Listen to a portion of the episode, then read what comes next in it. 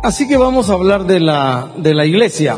Y, y obviamente al hablar de la iglesia, usted ya sabe, eh, lo hemos repetido aquí en, en un sinfín de veces, que no estamos hablando de estas instalaciones que nosotros llamamos instalaciones, oficinas, auditorium, usted puede llamar como quiera, menos iglesia. Porque cuando hablamos de iglesia, estamos hablando de un organismo vivo que estuvo en el plan y en el corazón de Dios desde la eternidad para que cuando viniera el cumplimiento del tiempo surgiera eso que hoy llamamos iglesia. Y que básicamente en la Biblia esa palabra eh, e, iglesia en el griego es eclesía, significa los llamados afuera, los llamados aparte, los escogidos por Dios específicamente para realizar una tarea también se refiere a un grupo de personas, en los significados que hay, reunidos en cualquier lugar para tratar asuntos X o Y. A ese grupo se le llama iglesia. La diferencia con nosotros es que nos llamamos iglesia de quién? De Jesucristo. Así que yo quiero pasar por algunos pasajes de la escritura para que hablemos un poco de, eso que usted y yo somos, porque usted y yo somos la iglesia. ¿Quiénes aquí son parte de la iglesia de Jesús? Levanten la mano. Y quisiera empezar con un pasaje que hay en Mateo, capítulo 16, eh, empieza en el 17 la historia, pero vamos a leer únicamente el 18 está hablando Jesús con sus discípulos, les había preguntado en cuanto a él, la gente qué decía de él, y entonces eh, le dicen, bueno, dicen que eres Jeremías, uno de los profetas que ha resucitado, y entonces le viene Jesús y les pregunta a ellos, ustedes, hablando al grupo de personas, a los discípulos con quienes estaba, ¿quiénes, qué dicen ustedes que soy yo? ¿Quién soy yo? Y entonces viene Pedro, y no de su propia inspiración, sino porque el mismo Jesús le dijo que Dios se lo reveló, le dice, tú eres el Cristo, el Hijo del Dios viviente. Y entonces le dice, y yo también te digo que tú eres Pedro, y sobre esta roca, refiriéndose a la afirmación que había hecho de que él era el Cristo, el Hijo del Dios viviente, Jesús dijo, ayúdeme a leer, edificaré qué? Edificaré la iglesia tiene dueño. ¿De quién es la iglesia? ¿De quién son los creyentes? ¿De quiénes somos usted y yo? ¿Somos de quién? De Jesús. A mí cuando me dicen, mira aquí que allá en tu iglesia, yo les digo, no tengo iglesia. Yo sirvo en una iglesia local, sirvo en una congregación. Yo soy parte de la iglesia, porque yo no he hecho nada, absolutamente nada, para ganar a esa iglesia. Jesús sí lo hizo todo. Murió en la cruz, resucitó entre los muertos. Eso significa entregó toda su vida y todo lo que era su corazón por la humanidad, por amor, para comprar a gente para rescatar a gente. Y cuando esas personas, cuando esos seres humanos, cuando usted y yo tomamos la decisión de reconocer a Cristo como Señor y Salvador, entonces el Espíritu Santo, como vamos a ver más adelante, nos hizo parte de eso que la Biblia llama iglesia, creyentes, personas. Usted y yo, y por eso le digo que vamos a hablar de usted y yo. Y mire el compromiso que Jesús adquirió con toda la gente que él compra con su sangre. Él dijo, edificaré a mi gente. Eso quiere decir todo el compromiso, en ese caso de Jesús, literalmente todo Dios, para tomarnos de la mano, para sacarnos adelante, para ver nuestras crisis, para acompañarnos en nuestro dolor, para estar con nosotros en los tiempos buenos y de abundancia, regocijarse con nosotros, porque Jesús se, se comprometió a hacer crecer, a edificar, a construir, a mantener, a preservar a todos aquellos que se convierten en parte de su pueblo, la iglesia. Eso para mí ha sido a través de los años, a medida que han avanzado y avanzado los años, eh, tengo ya cuarenta y pico de años, desde 1979 para acá, que Dios llegó a mi vida, que Jesús tocó mi corazón y el Espíritu Santo me hizo parte de la iglesia. Y durante esos cuarenta y pico años, hablábamos con alguien en esta, en esta semana de, de, de dudar, porque siempre hay luchas en nuestro corazón. en esos 44 años he aprendido cada día a dudar menos. Todavía hay inquietudes en mi corazón. Todavía hay ciertas incertidumbres en cuanto a la vida y en cuanto a ciertas, en cuanto a ciertas cosas que pueden acontecer alrededor de mí. Pero cada día dudo menos porque por 44 años en mi caso he visto la mano poderosa de Dios en mi vida. Y anoche, teniendo un tiempo con Dios allá en mi cuarto, me recuerdo que le dije a Dios, gracias porque no me dejaste que me mataran cuando yo no te conocía. Ahí tuve un buen tiempo con Dios y entonces vino a mi mente los momentos en los que pude haber muerto antes de conocer a Jesús en accidentes, dos o tres ocasiones, y en otra muy particular en la que supe, me dijeron posteriormente aquí a la oficina, me vinieron a confesarle un día que a esa persona lo mandaron a que me mataran. Eso fue entre 1982 y 83. Para entonces yo ya era creyente. Así que me hubiera matado en 1982, ya conocí a algunos de ustedes. Franklin ya, ya, ¿verdad? Ya conocí a Franklin. Eh, Dena todavía no, ¿verdad? 1982. Bien, de lejos la miraba allá por, por allá por la, cuando yo estudiaba, por allá vivía la familia en la salida para Ciudad Vieja, pero solo así, de lejos nada más y la familia. Y muy pocos de ustedes hubiera tenido yo la oportunidad de conocer. Entonces le dije a Dios, gracias porque no me mataron. Gracias porque estuviste allí. Y gracias porque no sé en cuántas ocasiones en estos 44 años, yo sin saberlo, Dios se ha encargado de cuidarme y guardarme enviando ángeles que yo no he visto pero sí sé que han estado ahí para cuidarme y para guardarme. ¿Por qué?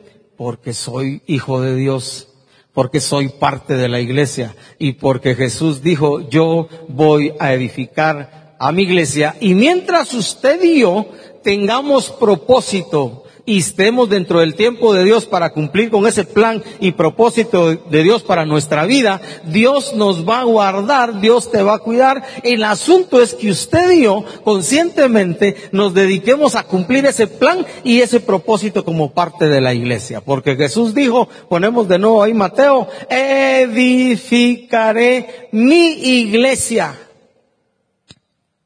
La iglesia tiene dueño, usted tiene dueño. Y tenemos que reconocernos así. Y lo siguiente que dijo fue, mire, qué interesante. ¿Cuántos le tienen miedo al diablo? Levanten la mano. No, usted no le tiene miedo al diablo para nada. ¿ah? Tampoco se burle de él, por favor. ¿eh? No, no es bueno hablar mal de las potestades superiores, dice la escritura. No, no sea como algunos que dicen, a mí el diablo me hace los mandados. Ah, saber usted. No, tenga cuidado con eso. Miren lo que dijo Jesús. Voy a construir, voy a preservar, voy a cuidar, voy a guardar a mi gente, pero también dijo, las puertas del Hades, las puertas de la muerte, las puertas del infierno no van a prevalecer contra mis hijos, contra mi pueblo. Es decir, yo haré que mis hijos sean hijos victoriosos, sean hijos triunfantes, sean hijos que no le tengan temor a nada. Si a usted alguna vez le dijeron, tenga cuidado porque lo están brujeando, no se preocupe. Allá dice que fueron con los brujos y le hicieron un hechizo. Por donde quiera salen, le devolveremos a su esposo.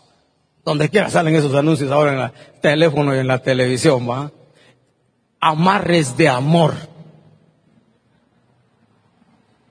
No hay amor más grande que el de Dios y no hay fuerza más poderosa en el universo que Dios mismo para hacer por nosotros todo lo que usted y yo necesitemos que haga para que nos vaya bien en la vida. Jesús se comprometió, yo no voy a dejar que las puertas del mal, que el diablo y sus demonios prevalezcan, venzan, triunfen sobre mi pueblo y sobre mi iglesia. Edificar en mi iglesia. Segunda cosa que quiero hablar en cuanto a la iglesia, vamos a ir a Efesios, capítulo 2, versículo 19, si está notando. Por cierto, Carlos recomendó una escritura, no lea eso que dijo Carlos, sino lea Romanos 8, 29, por favor. Dijiste Corintios, no es Romanos, ¿verdad? Fuimos llamados para qué ser hechos qué? Conformes con la forma, con la imagen de Jesucristo para que Él sea el primero de muchos hermanos. Porque eso es lo que él quiere Dios quiere edificar en nuestra vida, el carácter de Cristo. Entonces en Efesios 2.19 está el segundo pasaje que yo quiero tocar en cuanto a la iglesia. Le habla a usted y me habla a mí. Por todo el Antiguo Testamento, Dios era el pueblo de Israel. Y todos los gentiles, es decir, todas las naciones que no éramos parte de la nación de Israel, estábamos lejos de los pactos y de las promesas. La misma Biblia dice, el mismo Pablo dice, sin Dios en el mundo estábamos. Ajenos de la ciudadanía de, Dios, del cielo, sin esperanza, dice, y sin Dios en el mundo. Pero ahora que somos de Dios, dice, ya no somos qué, lea conmigo, ya no somos extranjeros. Ya no somos advenedizos, arrimados pues, arrimados, sino que somos, ayúdeme, conciudadanos de los santos y miembros de qué? La familia de Dios. Somos parte de una familia divina, preciosa. Por favor, mire a su familia. Mire a su familia en la sangre si la tiene. Pero ahora mire a otro hermano Mire ahora a alguien que no sea de su familia. Sí. Estoy viendo aquí a Eddie Morales. Así de galán. Y miro a Eddie de carne y hueso. Y a Giovanni también. Y a Armando también. Trabajamos aquí, hacemos unas cosas aquí con Armando. De carne y hueso, Armando. Toda la semana. Comunes y corrientes como la mayoría de seres humanos llenos de muchas cualidades y de muchas virtudes, pero también de varios defectos. Casi vamos llegando a perfectos, pero todavía nos falta. Y entonces somos miembros de una familia que de alguna manera tenemos que ir valorando, estimando, siendo conscientes de ella para disfrutarlo. No sabe cuánto me costó a mí años de Dios trabajar en mi vida para que yo lograra honrar y respetar a mis padres como debía y poder bendecir. Todavía estoy en esa lucha a mi hermano y a mis seis hermanas y a toda la familia que tengo en la sangre. Me ha costado, me ha costado, me ha costado como no tiene idea. Y no se imagina lo que me ha costado amarle a usted y servirle a usted. No, no se imagina. No se imagina los precios que he tenido que pagar en mi corazón para poder estar aquí y servirle y estar contento. Porque es una familia preciosa. Dios me la regaló. Esta hermandad, porque usted y yo somos hermanos en la fe, esta me lo dio Dios. Igual que mi familia en la sangre, no la escogí yo. Un día yo tomé una decisión. Jesús, necesito tu perdón. Me arrepiento de mis pecados. Supe después por la Biblia que Dios escribió en ese momento mi nombre en el libro de los cielos, en el libro de la vida. Pero después empecé a disfrutar de Ronnie y de Oscar y de Haroldo y de Pedro y Quique León que ya están con el Señor y de otros y de Franklin, y de Carlos Amayoa y de Carlos Rivera y de cientos de muchas personas que a través de los años han sido parte de esta iglesia local en la que ahora tengo el privilegio de poder servir. Porque ese es mi llamado. por eso cuando alguno de ustedes todavía mire pastor, me dice nombre, Dios le voy a decir oveja, le digo yo. Yo, yo, ¿sabe a qué me llamó Dios aquí? A servirle. Yo tengo claro eso en mi corazón, desde hace muchísimos años, desde antes de haber renunciado a mi trabajo. Dios me llamó a servir aquí, Dios me llamó a servir en la familia, mi familia en la sangre. Dios me llamó a servir en la empresa donde estuve por años. Y una vez eso entró en mi corazón porque soy parte de la familia de Dios y a través de mí Dios extiende su nombre, su gloria, su poder, su presencia, su carácter con todos aquellos con quienes comparte, comparto. Tuve la oportunidad de bendecir a mucha gente de Alotenango y de Dueñas, de Ciudad Vieja y de San Antonio en la empresa donde estuve por años. Un privilegio servir a Dios ahí, cultivando rosas, mandándola para que algunos gringuitos y gringuitas familias compraran en los Estados Unidos y alegraran su día del cariño o el famoso Mother's Day o el famoso Sweetest Day que es la fiesta, fiesta de octubre en los Estados Unidos. Nosotros nos encargábamos por 45, 50 o 60 días de cultivar bonitas rosas para la gente. Pero eso lo podíamos hacer con gente a la que nos extendimos sirviéndoles porque somos hijos de Dios y haciéndolo bien. Había un señor, ya, ya murió allá en Dueñas, que en la entrada de su granja tenía un rótulo hablando de, de la gente, decía, para mis amigos cultivo las más bellas rosas. Y después decía, y para mis enemigos cultivo las mismas rosas. Me llamó la atención porque el mismo corazón. Y en la familia de Dios fuimos llamados para ser de un corazón y un alma. Yo quiero animarle, si quiere leer los primeros tres, cuatro capítulos del libro de Hechos para ir entendiendo lo que significa ser una familia. no, nos cuesta, honestamente. Un lugar no físico, sino eh, viviendo aún en nuestros hogares, en nuestras comunidades, personas que se interesan tanto en los demás que si saben de necesidades y tienen recursos para ayudarles, les ayuden. De los creyentes del libro de Hechos dice, y la multitud de los que habían creído era de un corazón y de un alma. Nadie de los que era parte del pueblo de Dios decía, estas cosas son mías sino las disponían si era necesario. Algunos llegaron al punto de vender sus posesiones materiales para traer el recurso financiero a los pies de los líderes de ese tiempo para que ellos los distribuyeran a los necesitados. Perseveraban en la doctrina de los apóstoles, en la comunión unos con otros, en el partimiento del pan y en las oraciones. Es parte de ser una familia y poder disfrutar, poder decir, aparte de mi familia en la sangre, tengo una familia que Dios me dio, donde yo puedo disfrutar de amistad, de compañerismo, de cuidado, si es necesario. Vamos a, empezar a, pasar a un tercer pasaje que tengo aquí eh, en estas mis notas. Primera de Corintios capítulo 12. A mí este pasaje me fascina. Y creo que debiéramos tenerlo presente en el corazón permanentemente, hablando de una realidad, porque la iglesia no es una organización aunque tiene estructura, como vamos a ver en el punto final. La iglesia, usted y yo, es, somos un organismo vivo, diseñado por Dios con propósitos específicos. Primero Corintios capítulo 12 y vamos a empezar del versículo 13 en adelante. Este es un poquito largo el pasaje, lo voy a leer de una vez y luego hablamos un poco, aunque el pasaje habla por sí mismo porque por un solo espíritu, ya lo mencioné, fuimos todos bautizados en un cuerpo. Ese cuerpo es el cuerpo de Cristo, que es la iglesia. Sean judíos, sean griegos, sean guatemaltecos, sean esclavos o libres, y a todos se nos dio a beber de un mismo espíritu. Además, el cuerpo, la iglesia, no es un solo miembro, sino muchos.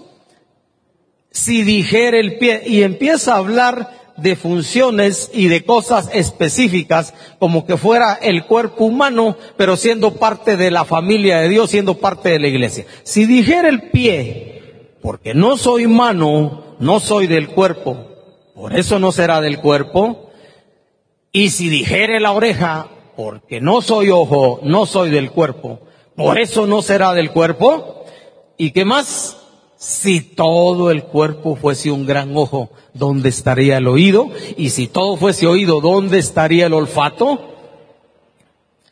Más ahora, esa es la realidad de nuestra experiencia con Dios y parte de la familia de Dios, es Dios quien ha colocado los miembros, cada de uno de ellos en el cuerpo como Él quiso. Digo, diga, Dios me puso donde Él quiso. Yo por eso estoy todo aquí en esta casa. Fue Pedro el que me habló de Jesús. Yo vi el cambio en su vida, vi cómo empezó a ajustar su pensamiento y su forma de vivir a Dios. Me empezó a invitar. Yo no quise por unos buenos meses. Al fin acepté. Y entonces un día me, me, uní al grupo y una vez nací de nuevo entendí esto. Fue Dios quien me puso donde Él quiso. Y además le cuento, iglesia solo hay una. Todos los demás son nombres que los hombres hemos puesto. Ministerios Verbo. Ministerios Elim. Ministerios Ebenezer. Y todo lo demás que usted quiera. Pero iglesia solo hay una. Y solo hay un dueño. Se llama Jesús. No hay más nosotros somos parte de una iglesia local. Quiero mencionar eso ahorita a propósito. Usted y yo, más los demás que no vinieron hoy, somos parte de una iglesia local y parte de lo que la Biblia llama también la iglesia universal, es decir, los creyentes de todos los ministerios, los que están vivos hoy, ¿verdad? Latente en Guatemala, en la India y donde quieras. No somos hermanos en la fe. Hablen español o inglés o chino o árabe, lo que sea. Esa es la iglesia universal. Usted y yo tenemos una familia preciosa en todas las naciones del mundo. Unos como nosotros en Guatemala, viviendo un ambiente tranquilo, podemos reunirnos con libertad, no hay ningún problema. Y otros ahorita escondidos en casas, en reuniones, tratando que no los maten. Por quienes hay que orar mucho. Dios colocó los miembros del cuerpo como Él quiso. Seguimos, por favor. Porque si todos fueran un solo miembro, ¿dónde estaría el cuerpo? Y seguimos. Pero ahora son muchos. Diga conmigo, muchos. Muchos, ¿verdad? Los miembros, pero el cuerpo es qué? Uno solo, una sola iglesia, una sola familia. Y ahora seguimos. Ni el ojo puede decir a la mano, no te necesito. Ni tampoco la cabeza a los pies, no tengo necesidad de ustedes. ¿Cómo caminaría o iría la cabeza con todo lo demás a algún lugar sin los pies? Ni el ojo puede decir a la mano, no te necesito, ni tampoco la cabeza a los pies, no tengo necesidad de vosotros. Seguimos, por favor. Antes bien los miembros del cuerpo que parecen más débiles. Mire, a veces parece eso en los grupos de iglesias locales o en las iglesias locales, como que alguien no fuera necesario. Pero dice Pablo al escribir de esta familia y de esta iglesia, los miembros del cuerpo que parecen más débiles son los más necesarios. Seguimos, por favor. Y aquellos del cuerpo que nos parecen menos dignos, a estos vestimos más dignamente y a los que nosotros son menos decorosos, se tratan con más decoro. ¿Seguimos? Porque los que nosotros son más decorosos no tienen necesidad. Pero Dios ordenó el cuerpo dando más abundante honor al que le faltaba. Ese es el interés de Dios. Que todos los miembros de una iglesia local, que todos los miembros de la iglesia se miren como importantes en la medida que Dios les dio una dignidad. Pasemos al 25, por favor para que no haya desavenencia, así se lee en el cuerpo, sino que los miembros todos qué? Lea conmigo todos qué? Bienvenidos al trabajo. Ahí no dice para que Franklin, para que Carlos Amayoa, para que Giovanni Mijangos, para que las líderes de Nueva Mujer, para que los líderes de jóvenes se preocupen de los demás, sino que dice, todos se preocupen qué? Todos nos preocupemos los unos por los otros, porque somos una familia. Es triste cuando uno tiene problemas en su familia y a veces a algunos los aparta a un lado, se los trata menos y tiene crisis. No es el plan de Dios para la familia natural, ni tampoco para la familia que Dios nos dio en el Señor. Porque nos necesitamos. Porque somos importantes para Dios y la importancia que Dios le da a todos los miembros de su familia es la que nosotros debiéramos darle a todos los hermanos. El 26 que dice, Mire, mire eso pues. De manera que si un miembro padece, todos los demás, que son parte de la familia, se duelen con él. Y si un miembro recibe honra, pues todos también se alegran, se gozan con él. 27. Ahí terminamos. Ustedes pues, nosotros pues, somos el cuerpo de Cristo y miembros cada uno en particular. Quiero ir a Efesios capítulo 4 también. Este es el último pasaje que voy a mencionar. Porque ese cuerpo de Cristo que llamamos familia de Dios es un organismo vivo porque somos personas de carne y hueso. La Biblia nos dice que somos como coyunturas, como unidos los unos con los otros, pero en Efesios se nos habla en el versículo 16, al que voy a leer desde el 11 en adelante, de que cada uno de nosotros en esta parte del cuerpo de Cristo tiene una función. Por favor, Efesios 4:11 en adelante. Todos tenemos una función y ahorita viene a mi mente un pasaje que los que estudiaron INSTE van a recordar en primera de Pedro 4:10 que dice, Juanita, cada uno según, a ver Juanita, ¿cómo dice? El don que ha recibido. ¿Cómo dice? ¿Lo de INSTE? Ministrelo a los otros. ¿Cómo qué? Como buenos administradores, sí, a ver, tránsito, y termina, como buenos administradores de la multiforme gracia de Dios. Dice, cada uno, según el don que ha recibido, ministrelo, sírvalo, póngalo para que edificar a otro. Ministrelo a los otros, denlo a los otros como buenos administradores de la multiforme gracia de Dios. Y en el cuerpo de Cristo, la iglesia, le cuento al igual que en la familia, pónganse de pie todos los que son papás y mamás, por favor. Papás, mamás, los voy a poner un minuto de pie. Papás y mamás. Muy bien. De la misma manera, que en la familia, en la sangre, Dios le llamó a ustedes a ser padres, significa papá y mamá. Siéntese, por favor. En la familia de Dios hay una estructura para que haya orden. Los hijos debiéramos entender la función de los padres y caminar en seguimiento de sus instrucciones al máximo, todo 100%, a menos que un padre o una madre, chicos que están acá, les pidan que cometan un pecado, que mientan o que roben o que cometan algo en contra de la palabra de Dios. Entonces dígale, disculpa papá, en eso voy a estar tranquilo, pero no te voy a obedecer. Pero de allí los hijos debieran seguir en el orden. En la vida de la iglesia también Dios ordenó una estructura.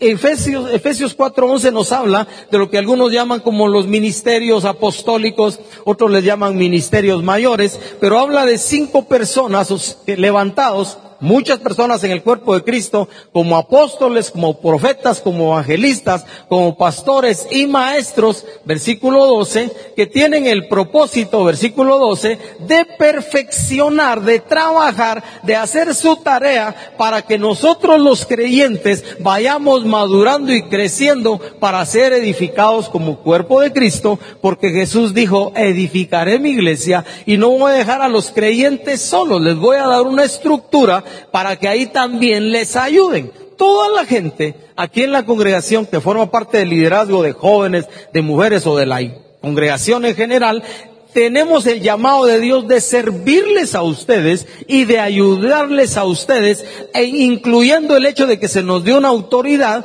que la Biblia dice que es para edificación, no para destrucción. Pablo dice en una parte, conforme a la autoridad que Dios nos dio para edificación, no para destrucción. Así como un padre y una madre tienen que velar por el buen uso de su autoridad, nosotros en la congregación debiéramos entender que la autoridad, la responsabilidad, el compromiso que Dios nos dio es para bendecir a la gente, para edificar el cuerpo de Cristo. Seguimos en el 13, por favor. ¿Hasta qué? Porque hay un proceso que vamos caminando hasta que nos morimos, que todos lleguemos a la unidad de la fe y del conocimiento del Hijo de Dios, a un varón perfecto a la medida de la estatura de la plenitud de Cristo. Versículo 14, por favor. Y mire el propósito. Es que maduremos para que ya no seamos niños fluctuantes. Hay mucha gente en el cuerpo de Cristo que parece niño porque no conoce mucho de Dios ni conoce la palabra de Dios. Entonces los líderes, por eso siempre nos andan empujando, promoviendo los líderes, motivando a que crezcamos y que aprendamos, especialmente de Dios y de su palabra, para que no seamos niños llevados por doquiera, por todo viento de doctrina, por estratagema de hombres que para engañar emplean con astucia las artimañas del, del error. Ahí alrededor suyo, en la televisión en el teléfono y en muchos lugares va a haber gente que si puede lo va a desviar de la verdad. Amigos, que tenga en el colegio, en la universidad, en la escuela, en la calle, en el trabajo. Si usted no se cuida, vamos a ser bombardeados por una serie de pensamientos que tenemos que compaginar con la palabra de Dios para poder caminar en el camino de Dios de una manera firme. Y leemos el 15 y el 16 para terminar. Más bien los creyentes, los hijos de Dios, los que son parte de la familia, seguimos la verdad en amor, crecemos en todo aquel que es la cabeza, que es Cristo, el dueño de la iglesia, y mire lo que dice el 16 de quien todo el cuerpo, eso quiere decir usted y yo, bien concertado. Cuando hablan de concierto, ¿verdad? Habla de gente que ha ensayado horas y horas y horas para que cada instrumento toque en el momento que tiene que tocar y toque la nota que tiene que tocar. Bien concertado y unido entre sí por todas las coyunturas que se ayudan mutuamente. Mire lo que dice después, según la actividad propia de cada miembro recibe su crecimiento para ir edificándose en amor. Dígale a su vecino, tienes una función en mi vida. Dígale a su vecino, si es su familia o no, tienes una función en mi vida. ¿ah? Esa es la actividad propia que Dios nos dio a cada uno. Somos útiles. Mire, de verdad cuánto, cuánto mi vida tomó un rumbo diferente cuando empecé a entender la razón de por qué Dios me puso en mi familia en la sangre. Cuánto cambió mi vida cuando entendí por qué Dios después de graduarme de magisterio, no, aunque me ofrecieron plaza en el gobierno y no la quise, dije que no, porque según yo iba a estudiar en la universidad y no pude, y al final de cuentas, por recomendación de un amigo, paré trabajando en una empresa agrícola y ahí hice lo que nunca había pensado hacer, primero ser planillero, después auxiliar de contabilidad, y después estando en la oficina aprendí el trabajo de cuidar flores. Y ahí poco a poco, y una vez llegué al Señor, las cosas empezaron a cobrar sentido. ¿Por qué? Porque empecé a ver una razón de ser y hacer donde quiera que voy. No somos una casualidad. Yo espero que aquí no haya ninguno de ustedes chicos que piensa, yo me dijo mi familia que yo me les colé. ¿Ah? Es que vos ya el quinto sos colado, le dicen a alguno. ¿ah? Algunos les han dicho así, vos te nos colaste, vaya, entonces andan aquellos, no, si yo no debía haber nacido, porque mis papás me dijeron que me les colé, que ellos ya estaban haciendo planificación familiar. No, le cuento que Dios, en Dios usted y yo tenemos propósito y razón de ser y hacer en la vida como parte de la familia de Dios donde quiera que estamos, porque la iglesia, usted y yo, una vez salimos de aquí, no nos llevamos este edificio ni estas instalaciones, pero usted y yo dentro de nosotros nos llevamos a todo Dios, porque somos casa de Dios, morada del Espíritu y tenemos la libertad en Dios de poder bendecir a todas las personas con las que nos relacionamos, porque el cuerpo de Cristo debe hacer su función, así como la hacemos entre nosotros y debiéramos hacerlo, la debiéramos hacer en la casa y en el mercado y en la calle y en el bus, porque tenemos razón de ser. La iglesia fue dejada, usted y yo, para ser, dice Pablo en Filipenses, luminares en un mundo de tiniebla. ¿Cuánto se necesita, le cuento? Nos movemos en un mundo complicado y complejo. Mire, dentro de cuánto más o menos vamos a votar, un mes más o menos, casi un mes. Dice que nos va a costar elegir porque hay veintipico o no sé si llegó a treinta la lista usted. Y Guatemala necesita de Dios. Yo ya, gracias a Dios, después de tantos años que gracias a Dios he votado, ya sé que el siguiente gobierno no es la solución para Guatemala. No, la solución para Guatemala sigue siendo Dios, sigue siendo Jesús y sigue siendo la iglesia dejada en todas las comunidades y en nuestros vecindarios para bendecir a la gente. Es la esperanza de Guatemala. La familia, papá y mamá, los hijos en casa, cumpliendo el plan divino de Dios para nuestra vida y entonces haciendo la tarea de ser iglesia. Dice que cada coyuntura, cada miembro tiene su propia función. Yo quisiera, para cerrar, dar unos minutitos, solo voy a llamar, está Junior por acá, solo voy a llamar a Junior al teclado nada más para que nos toque, no una canción, sino música de fondo, música de hermanos en la fe, diría Carlos Ortiz. Música para que fluya el Espíritu Santo de Dios, no una canción específica. Yo quisiera dar, eh, ¿alguien me puede decir qué hora es o que yo puedo buscar aquí para saber que no estamos? Once y media. Todavía tenemos dos horas para. Un poquito más al teclado, Robertito, a eso, mer, por ahí. Yo quiero dar unos minutitos para que tú ahí en tu lugar, sentado, parado, como quieras, le preguntes a Dios a quién de los que está en este lugar puedes ir a bendecir o quiere el que tú bendigas con una oración, con una palabra de ánimo, con una palabra de consuelo o con algo que Dios te revele en tu corazón para esa persona. Porque eso es lo que somos como miembros del cuerpo de Cristo. Si quieres ponerte de pie y ver por dónde me vas a llevar Dios, se vale y la persona que, vamos a dar unos minutitos mientras la música está sonando para que tú pienses, Señor, ¿a quién quieres que yo bendiga? Y le lleve un abrazo, un apretón de manos, así, mira, no es por nada, pero solo quería apretarte la mano bien fuerte porque es lo que Dios puso en mi corazón. O tal vez a algunos Dios les diga, mira, solo anda a ponerle la mano en la espalda y dile que yo estoy con él, dile que yo le sostengo, dile que yo soy su apoyo, dile que yo soy su fuerza. Cosas simples como esas, pero determinantes en nuestra vida cuando se trata de que Dios nos lo dijo que lo hagamos. Así que piensa ahí en tu corazón recibe en tu corazón porque Dios está en medio de nosotros. Tú y yo somos portadores del Espíritu Santo también. Y recibe de Dios lo que Dios quiera decirle a alguien a través tuyo. Vamos a darnos dos, tres minutitos así.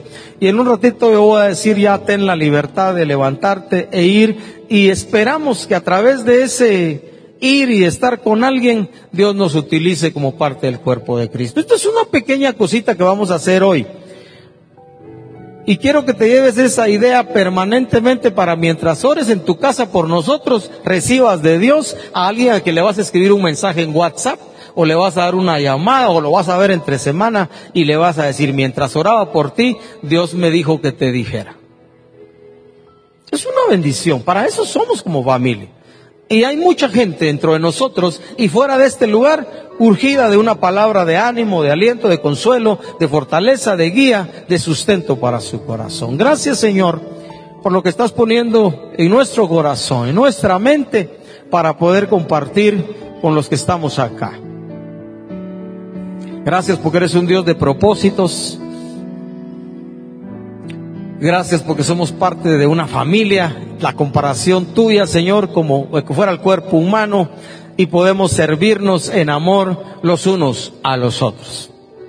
Abrimos nuestro corazón, abrimos espacio en nosotros, Señor, para que deposites esa semilla preciosa tuya de tu palabra que traerá consuelo, que traerá fortaleza, algunas manos van a ser impuestas en este lugar, Señor, y serán portadoras del poder de tu Espíritu para que sanidades ocurran en medio de nosotros y gente hoy sea liberada de sus dolencias y de sus enfermedades para siempre.